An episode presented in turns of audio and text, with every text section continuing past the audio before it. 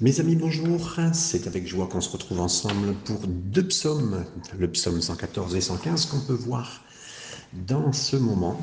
Et on aura un psaume assez court qui est le psaume 114 et un psaume un peu plus long, le psaume 115. Alors on commence avec ce psaume 114. Vous savez que c'est la suite euh, de cette série, le second dans la série des psaumes connus comme les Aliels d'Égypte. Ça veut dire la sortie d'Égypte, hein, qui était chantée par une partie d'Israël euh, pour la cérémonie de Pâques. Donc là, c'est le sublime chant, entre guillemets, de l'Exode, et euh, qui est en, un seul quelque part et indivisible. C'est une, vraie pro, euh, poétrie, quelque chose de poétique, hein, qui a été atteint ici dans, dans cette façon de parler. Et il n'y a aucun esprit humain qui a été capable de l'égaler euh, dans cet instant la grandeur de ce psaume, comme le dit euh, Charles Spurgeon. Verset 1er. Quand Israël sortit d'Égypte, quand la maison de Jacob s'éloigna d'un peuple barbare. Donc là, on a un souvenir, et vous savez que Jésus aura chanté ce chant-là. La délivrance d'Israël, c'est un acte central de la rédemption dans l'Ancien Testament, l'Ancienne Alliance, et ça devait être constamment remémoré, célébré. Euh, le chant qui rejoint une célébration. Et donc on veut croire, hein, pour ceux qui sont maintenant, et comme nous, comme vous et moi, dans la nouvelle alliance en Jésus, de souvenir vraiment ce que Jésus a fait pour nous, de, pour nous sauver. Nous, c'est pas l'Égypte, nous, c'est le monde, entre guillemets, qu'on a été sauvé. Donc l'œuvre de Jésus, la croix, le tombeau vide, parce que pas seulement la croix, mais aussi le tombeau vide, qui devient un acte central de notre rachat. Et également appelé donc à se rappeler, à célébrer ce que Dieu a fait pour nous. Sorti de la maison de Jacob, un peuple d'un peuple avec une langue étrangère, ici l'accent est mis sur l'idée qu'Israël n'appartient pas à l'Égypte, comme nous, personnellement, on n'appartient pas à cette terre, à cette génération, à, qui que ce soit. Ils y ont vécu pourtant 400 années, hein, 400 ans, mais ce n'était pas du tout leur maison, jamais ça a été leur maison. de la même manière à nous, c'est de la même façon. Nous, c'est un langage étrange qu'on ne comprend pas. Euh, comment dire euh, C'est un peu comme si on est vraiment étranger sur cette terre. Et cette référence vraiment de, la langue, hein, ça l'associe plutôt à cette langue qu'on entend, la façon de faire. C'est une oppression pour nous et c'est synonyme de maison de lien. Tant qu'on y est, tant qu'on entend là, qu'on euh, qu'on entende ce qu'on entend, on ne se sent pas du tout dans ses éléments, dans son élément. Le verset 2. Judas devint son sanctuaire, Israël euh, fut son domaine. Donc, euh, voilà, donc Judas et son sanctuaire, c'est la principale tribu, hein, Judas, qui représente le Judas, vous savez que c'est la louange. Euh, donc, c'est devenu le lieu d'habitation de Dieu, son sanctuaire.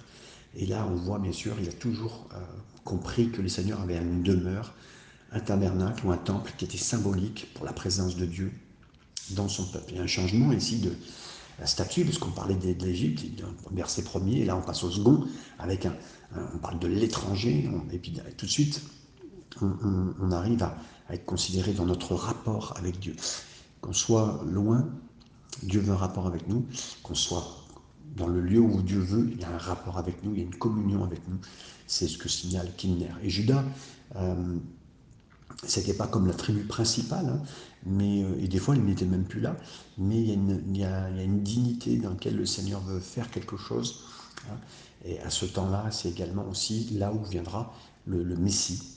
Donc voilà. Donc il y a deux noms qui sont indiqués ici, Judas et Israël, euh, qui sont sortis de l'Égypte dans l'Exode, au moment de cet Exode. Hein, ce peuple est déclaré à la fois sanctuaire de Dieu, mais aussi royaume de Dieu. Et donc, bien sûr, ici, il nous est dit Israël fut son domaine. Littéralement, fut sa domination. Hein, Israël, sa domination. N'importe quel endroit où Dieu habite, mes amis, il domine. Si Dieu est dans mon cœur, on le laisse agir, il domine. Et le désir de Dieu, c'est de faire Israël son sanctuaire, et aussi mon cœur, son sanctuaire. Israël, son sanctuaire, mais vous savez que c'était Jacob, hein, il a été gouverné, maîtrisé par Dieu, et c'est ce que Dieu veut faire, mes amis, il veut me maîtriser moi, je ne parle même pas des autres, je parle de moi, euh, et on veut l'honorer, il est notre maître, et vraiment, euh, voilà, vraiment pas seulement comme quelqu'un qui nous aide ou comme euh, notre un petit autocollant qu'on mettrait sur nos vies avec un petit euh, poisson comme on l'a fait pour les, dernières années dans les voitures, en plus que cela, mes amis. Verset 3 à 6. La mère le fit le vit, pardon, et s'enfuit, le Jourdain retourna en arrière, les montagnes sautèrent comme des béliers, les collines comme des agneaux. Qu'as-tu, mer, pour t'enfuir? Jourdain pour retourner en arrière.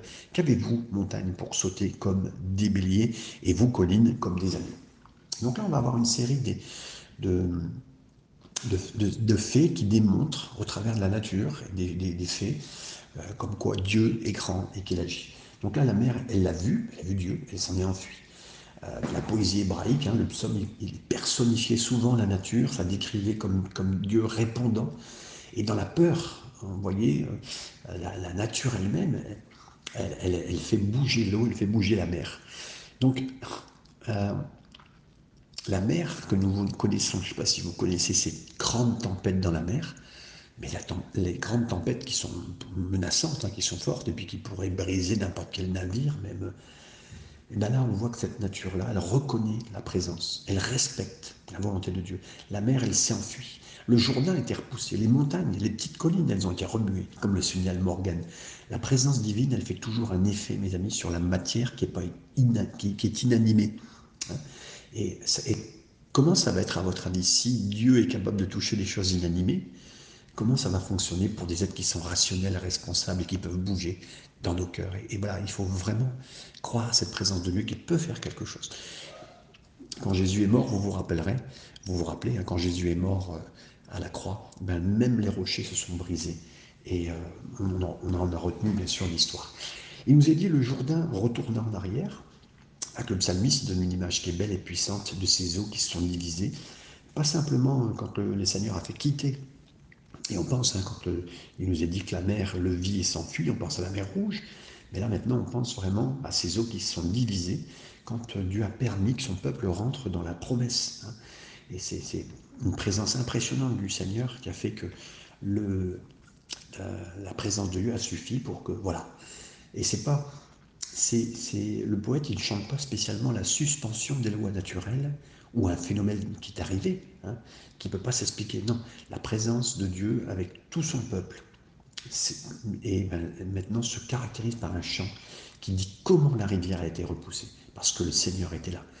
Et mes amis, ça nous le donne à nous. Le Seigneur peut venir dans nos moments difficiles, dans nos moments où on doit passer à travers. Il peut ouvrir la mer et euh, à chacun, il peut s'en noter, il peut faire montrer quelque chose. Et c'est à noter que l'Exode est considéré comme non, pas seulement d'échapper de l'Égypte, mais aussi entrer dans un pays, quoi que ce soit que le Seigneur doit faire, la mer, le Jourdain, c'est pas, voilà, ça a été passé, mes amis. Même les choses qui peuvent nous séparer, Dieu peut faire.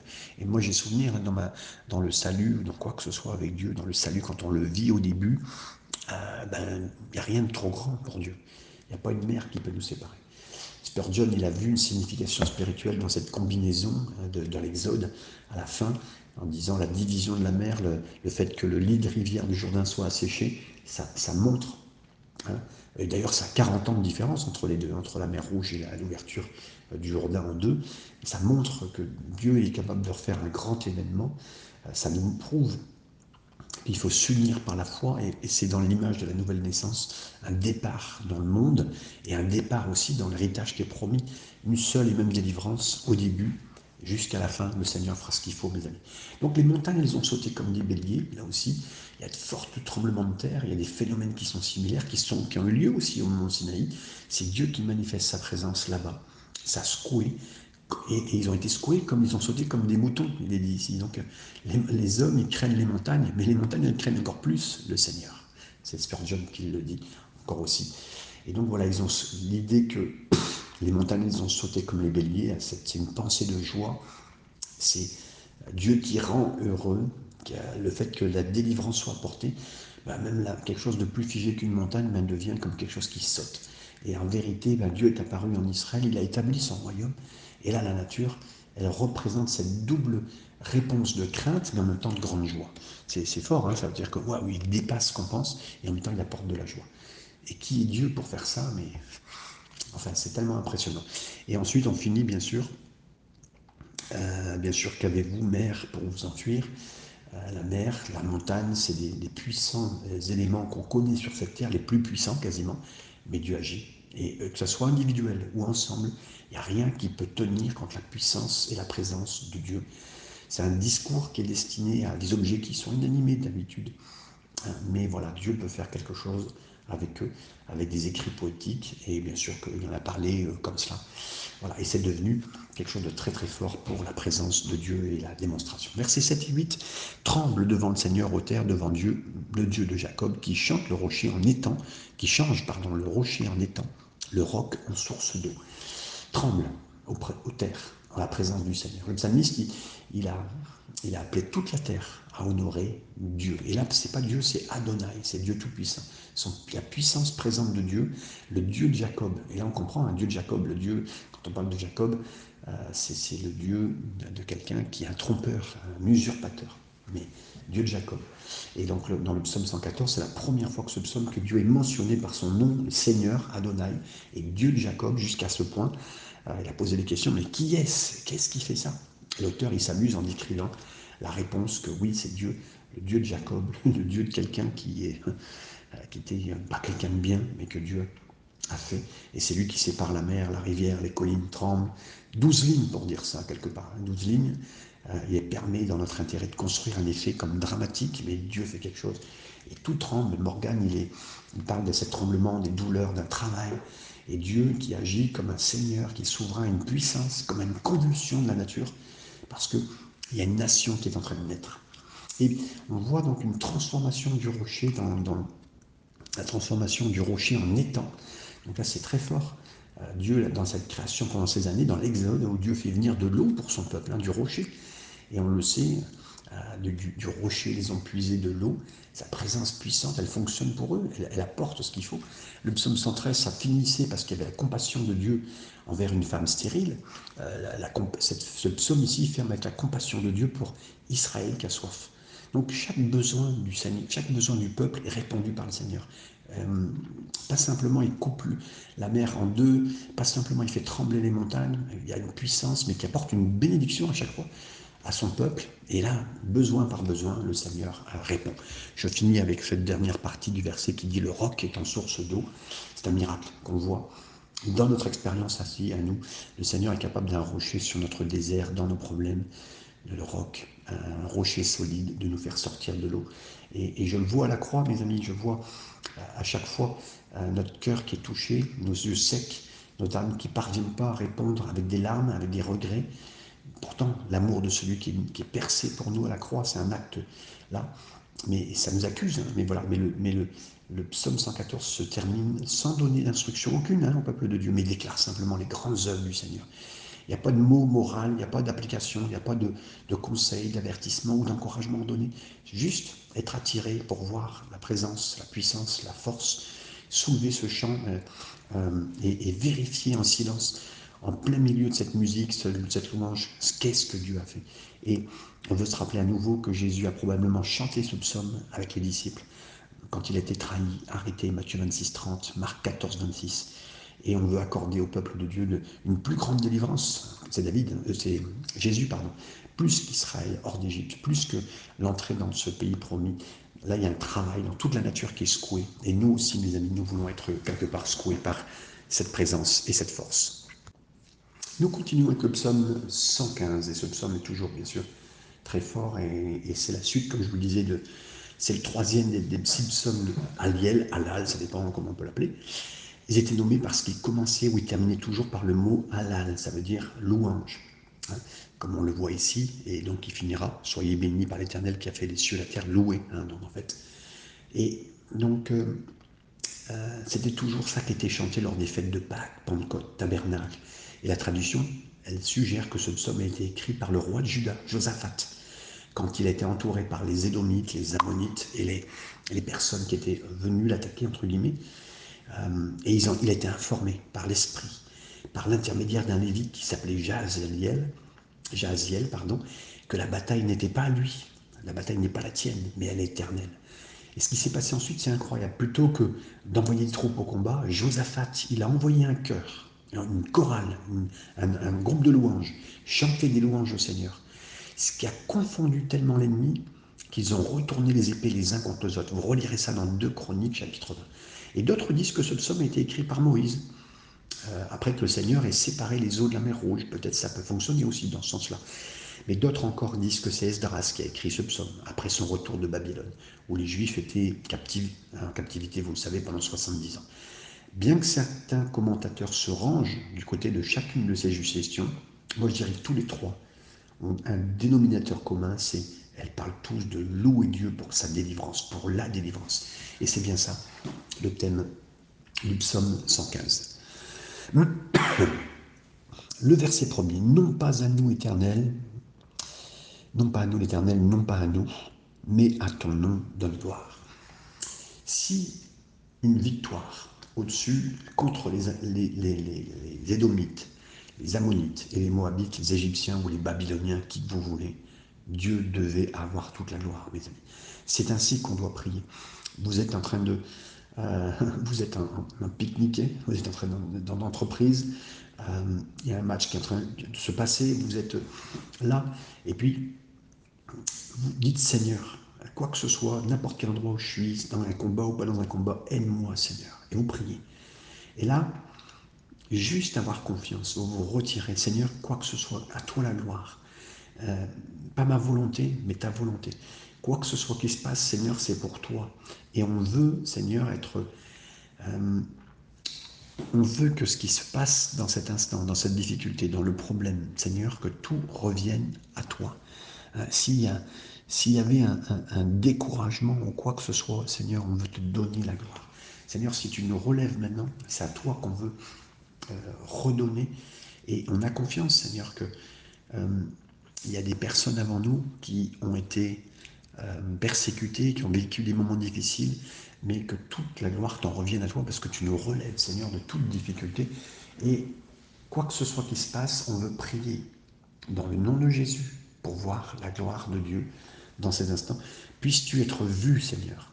Et quoi que ce soit que ça veut dire, si je dois mourir, Seigneur, à toi la gloire. Si je dois y rester ici, sur cette terre, à toi la gloire, Seigneur mon Dieu, pour toute chose qui va m'arriver. Versets 2 et 3. Pourquoi les nations diraient-elles Où donc est leur Dieu? Notre Dieu est au ciel, il fait tout ce qu'il veut. Vous savez, dans le Exode 5, 2, le Pharaon a dit, il a dit à Moïse, qui est le Dieu d'Israël pour que j'obéisse à la voix et laisse partir ce peuple? Je ne le connais pas. mais il va le faire, mes amis. Les cyniques, disent encore, mais où est leur Dieu?